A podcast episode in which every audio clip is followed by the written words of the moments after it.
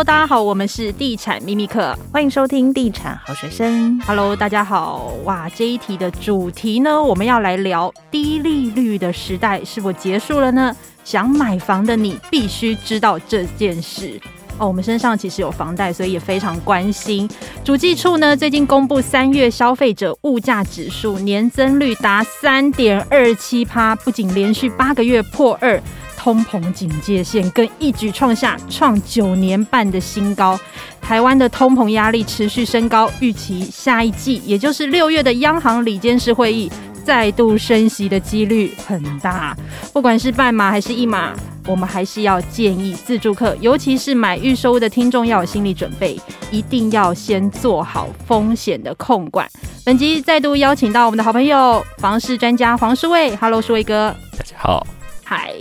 外界呢，其实预估美国升息可能会调到一点五个百分点，约六码的幅度。台湾或许不会这么多，但是还是会比现在高。你自己的看法如何呢？呃，我们看到在美国，它基本上它在这个联准会做所有的这个决策会议，它之后都会有一个会议记录，然后都会公告啊。那在四月初的时候，他的确公告了三月，我们说三月十六号那一天的这个联准会的理监事的这个会议内容了啊。那时候就有讲，基本上他们那个时候是准备要升两码，升零点五帕，嗯哦。但是因为我们看到俄乌战争的关系哦，这个其实不确定性是很大。他一方面要面临这个通膨的压力，第二个就是他还要碰到这个我们说经济衰退的风险。所以他最后决策内容就是他只升一码哦，所以我们当天其实三月十七号央行也跟着升息了一码哦，非常快。那当初呢，我们知道他在决策会议里头其实讲了很多东西哦。第一个是他最后结论当然是升一码，第二个是他请这十六个代表哦，我们说他地区性的这个联邦银行的这些代表来预测。它未来的这个升息幅度，或者是利率的位置，它有一个所谓的点阵图啊，就大家会拿出来说，哎，二零二二年、二三年，你觉得是应该是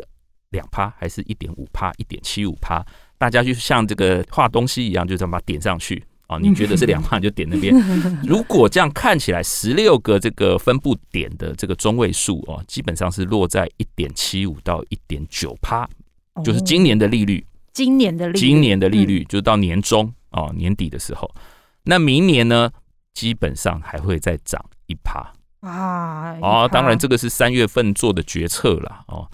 那中间还碰到很多问题啦。第一个就是，哎，看起来俄乌战争好像没有像之前想象的这个，至少那个负面的冲击好像已经开始减缓了。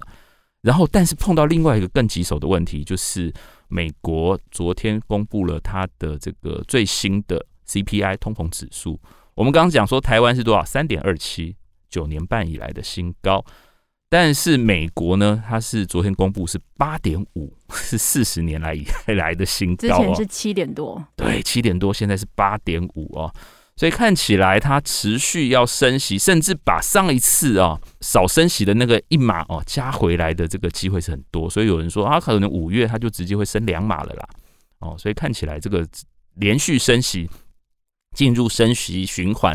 对于一般的消费者来讲，其实是要特别注意。对，而且这次央行的举措，其实我也有一点吓到，因为以前都觉得说，哎，其实台湾的政府向来就是不会那么鹰派，所以我们一直都觉得说，哎，他不会跟得那么快，也不会跟得那么齐。那没想到这次就是又快又齐，那其实这个对消费者的影响就很大。那比如说像最近因为升息嘛，所以有很多民众就会很觉得很疑惑，说：“哎，那现在如果说我手上有一个，比如说一百万的现金，我要不要先把它拿去还房贷，或者是做怎样的操作会比较好？”当然，我们说这个连续升息哦，这个是无法避免了哦。尤其是台湾为什么这次升这么多，一次升一码哦，过去没有这样，比较少见这种现象啦。最主要是因为。我们看到整个台币，不管是股市或汇市哦，外资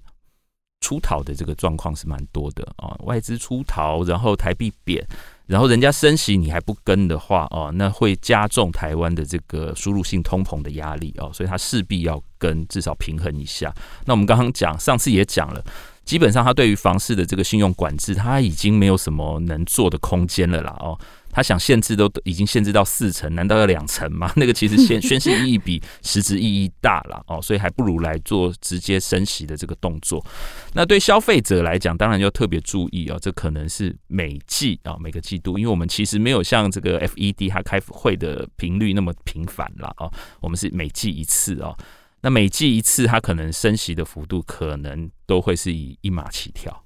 哦，哇，不会是半马，一马起跳，有可能。一马起跳是什么感觉呢？我们上次有讲一千万的这个本利摊哦，不管你贷二十年或三十年哦，它基本上每年每个月增加的这个月付金的这个费用，差不多是一千两百块左右。那我们上次大家会觉得说，如果是一千两百块，基本上还是勉勉强可以应付，或者是勉强可以接受。但是，一年哦，如果是每一个季度都升息一次的话哦，那一年就要增加多少？三三千六啊，对对对，每个月就要增加三千六五千块的这个负担哦，嗯，其实是压力还蛮大的啦哦，所以的确会让很多消费者思考说，那第一个我是不是要买房？第二个是我现在的资金怎么使用？第三个就是我的这个债务的部分怎么处理啊？那当然，以目前来看，短期啊，利率仍然是一个相对低档哦，现在只是回到二零二零年三月的那个。那个水准而已啦，哦，所以急不急着把债还完，或者是把这个本金还完，这个是一回事哦。那现在就是注意到，就是第一个，呃，我们还是在注意的。我们刚刚讲说，呃，不管是一个月是要多支出一千两百块，或者是五千块哦，其实挤压的都是你的生活品质。你要先问你怎么样活得比较自在，你要活得下去再说哦。你如果现在先把这个我们说的本金都还完了，那但是如果我们知道这变数是很多，升息的幅度或者是升息的频率，基本上不会跟这么快，甚至是有一些消费者听完以后讲，想说啊，真的我赶快把钱拿去还完，但抱歉，他借的是所谓的青年安心成家贷款。根本就无色哦，所以先要搞清楚自己借的是什么东西，然后是呃借款的年限，然后我们的利率条件啊，然后最后就是我们的一般的日常的这个支出，我们再来思考有没有意义先把这些本金还完。嗯，因为最近在贷款的听众，包括我自己，都有收到那个房贷升息的信件通知，收到的时候其实不太开心，你知道。因为他不是帮你加薪，是你要多缴房贷了。我那天有稍微帮大家试算一下，目前升息后一码利率，我大概先抓一点五六好了。如果是贷款一千万，分三十年偿还，月缴大概三万四千多。但如果升息有一天升息到二点多趴、二点五趴的时候呢，每个月月缴就要来到三万九千多块，而且一年这样子总计就要多缴五万六千多元呢。哎，那你认为一旦升息之后，是不是会让房市冷却了一些？接下来会有哪一些影响呢？当然，最明显的就是我们看到前两年哦，有一种叫做这个叫 “formal 族啦哦，就怕你买不上的这个 这个恐惧感哦，觉得说啊，我现在租屋的成本越来越高，房价也越来越高，那我是不是用我现在的这个收入，或者是我想办法先买一间房子，把成本定住，买预售屋都好。哦，然后之后我就不用担心这个租金被调整，或者是呃房呃薪水追不上房价的问题啊，这种很多。好了，那现在连续升息会碰到什么问题呢？如果我们看到有一些这个房仲在统计啦，说连续升息三次，基本上就是增加了零点七五趴之后啊，等于是我们的房贷利率啊破了两趴之后啊，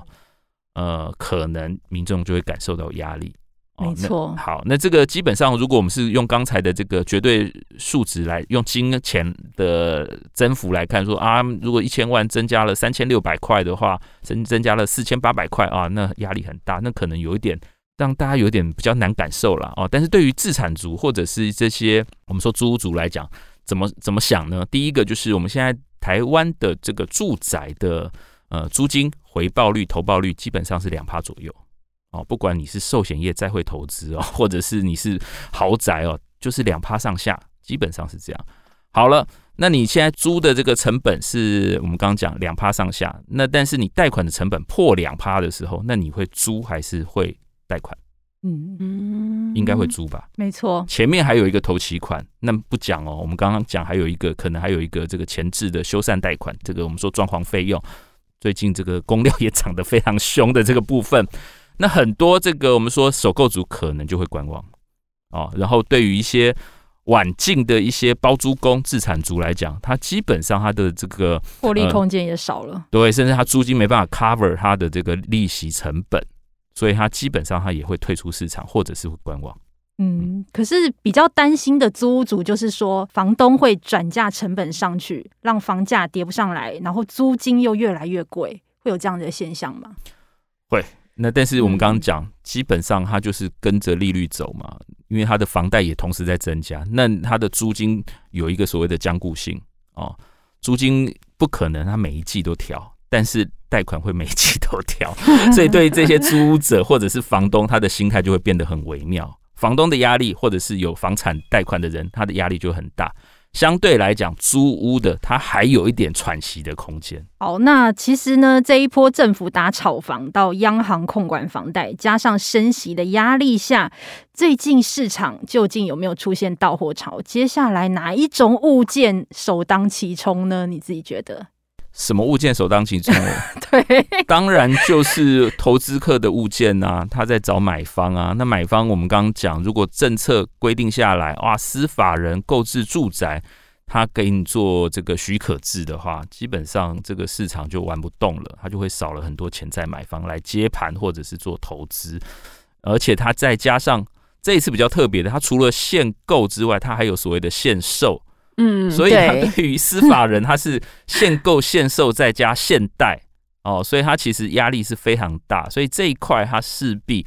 不是转到其他的这个地下化，就是在台面上会大量的消失。所以这样子的这个情形之下，我们刚刚讲的什么炒房公司、纠团炒房啊，这些过去用公司架构来。作为一个投资利器的这种方式哦，其实对于整个市场来讲，他所拥有的物件或他期待的这些猎楼的这些物件，基本上他应该会消退的很快。嗯，好，这一集非常谢谢舒卫哥。那我们最后呢，还是要提醒大家，毕竟现在买预售屋一概可能就是要等个三年以上才交屋。届时候呢，房贷那时候的利率可能又跟现在不一样了。现在一定要把预期的利率调高，每个月还款的金额算清楚，评估好自己的还款能力。建议啊，还是要控制在你的月收入的三分之一内，才不会让购物风险提升。我知道这个真的还蛮难的。好啦，那我们这一集谢谢舒卫哥，那我们下集再见喽，拜拜，拜拜。拜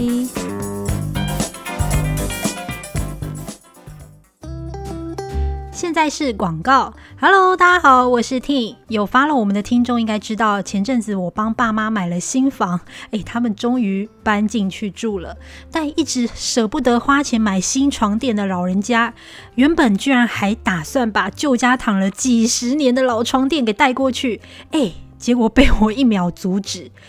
就当我四处打听哪家床垫评价好时，身边就有不少朋友推荐棉豆腐。我相信应该蛮多人知道这个品牌的。听说他们工厂已经传承了三代，是专营世界各地星级饭店的床垫代工。诶，听到这个就很想体验看看这家床垫到底有多厉害。我帮妈妈挑了这一款芝麻豆腐床垫，本身有两千颗的独立桶，用的是意大利进口的天然乳胶和低反发的记忆棉。外层是百分百的天丝布料，简单来说呢，躺起来的包覆感跟支撑力很好。诶，搬进新家快一个月的母亲大人，昨天居然很开心的打电话跟我说：“女儿啊，这床垫很舒服，我晚上都睡得好好哦。”诶，听到这些话，让做女儿的我真的感到很安心。诶，我想这就是今年送给我妈妈最好的母亲节礼物了。关于棉豆腐的更多资讯，我把链接放在资讯栏里头哦。